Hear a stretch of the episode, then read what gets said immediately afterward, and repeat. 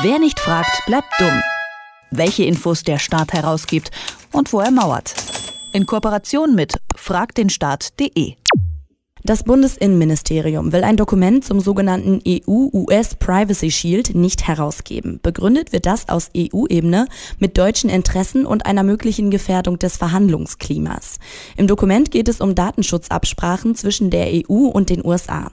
Fragt den Staat wollte das Dokument auf Grundlage des Informationsfreiheitsgesetzes einsehen und hat es dann auch problemlos von der EU bekommen. Warum die EU ein Dokument rausgibt, das das Bundesinnenministerium geheim halten will und warum ein deutsches Gericht der Begründung des Bundesinnenministeriums folgt, das bespreche ich jetzt mit Arne Semsroth von Frag den Staat. Hallo Arne. Hallo. Arne, warum habt ihr das Dokument von der EU letztlich doch bekommen können? Weil die EU gar kein Problem damit gesehen hat, äh, dieses Dokument herauszubringen. Ganz im Gegenteil, äh, es gibt auf EU-Ebene eine relativ gute Praxis, dass so Stellungnahmen wie die hier, Stellungnahme von Mitgliedstaaten herausgegeben werden. Das eigentlich größere Problem ist, dass das Innenministerium davor so getan hatte, als ob dieses Dokument super geheim und super brisant wäre. Es hat sich nämlich letztlich herausgestellt, das ist es überhaupt nicht. Ganz im Gegenteil, eigentlich ist dieses Dokument selbst ziemlich langweilig. Du sagst, es ist ziemlich langweilig. Was für Informationen stehen denn in dem Dokument?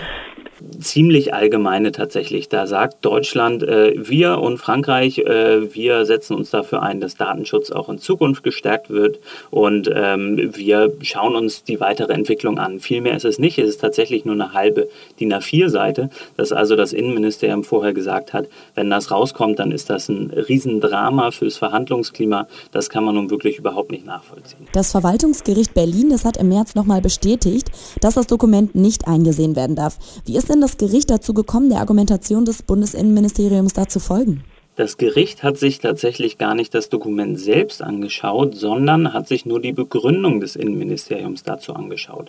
Und das ist in den meisten Fällen eigentlich so, wenn ein Informationsfreiheitsfall vor Gericht landet, da schauen sich gar nicht die äh, Gerichte die Dokumente selbst an, sondern schauen nur, ist das plausibel, was das Ministerium da so sagt. Und in diesem Fall hat dann das Gericht gesagt, ja, äh, internationale Beziehungen werden gefährdet. Wenn das Innenministerium das so sagt, dann wird es es schon so stimmen, dann vertrauen wir da darauf. Und äh, jetzt zeigt sich im Nachhinein, nee, da wurde das Gericht ganz schön hinters Licht geführt. Ist das denn erlaubt, dass das Innenministerium das Verwaltungsgericht da so offenkundig belügt? Ja, man muss letztlich sagen, rechtswidrig ist das nicht. Äh, das ist ein ziemlich großes Problem in der Praxis. Und da muss sich auch einiges ändern, denn äh, es kann nicht sein, dass ein Gericht über so ein Dokument entscheidet, ohne es selbst gesehen zu haben. Das heißt, man braucht letztlich eine Änderung von solchen Verfahren und Gerichte müssen sich regelmäßig die Dokumente selbst auch anschauen, denn wir sehen jetzt an diesem Fall einfach nur Vertrauen auf das Innenministerium oder auf andere Behörden. Das führt dann letztlich dazu, äh, dass man falsche Entscheidungen trifft. Und deswegen muss sich da auf jeden Fall letztlich auf Gesetzesebene, auf Verfahrensebene was ändern. Denn Vertrauen alleine reicht nicht. Man muss da tatsächlich auch kontrollieren. Wie könnte das zum Beispiel kontrolliert werden? Indem man zum Beispiel ähm, ein anderes Verfahren wählt für Informationsfreiheitsfälle, indem man sagt, äh, auch in Zukunft dürfen äh, Gerichte in die Dokumente selbst reinschauen ähm, und die dürfen das dann so machen, dass letztlich wirklich eine gut informierte Entscheidung zustande kommt. Das ist bisher noch nicht so und dazu bräuchte es letztlich eine Gesetzesänderung. Gibt es denn irgendwelche Informationen, wie häufig solche Ausnahmeregelungen von Ministerien oder Behörden genutzt werden? Das äh, gibt es leider nicht. Es gibt da keine Statistik zu, aber wir wissen, dass ähm, sehr, sehr häufig, immer wenn es um Dokumente in internationalen Verfahren geht, äh, sich eigentlich Behörden auch auf diesen Ausnahmetatbestand der internationalen Beziehungen und des Verhandlungsklimas letztlich äh, berufen. Und wir wissen auch, dass in den meisten Fällen eben Gerichte sich die Dokumente nicht selbst anschauen. Das heißt, das ist tatsächlich schon relativ üblich. Habt ihr dann beim Bundesinnenministerium nach der erfolgreichen solchen Anfrage bei der EU nochmal nachgefragt?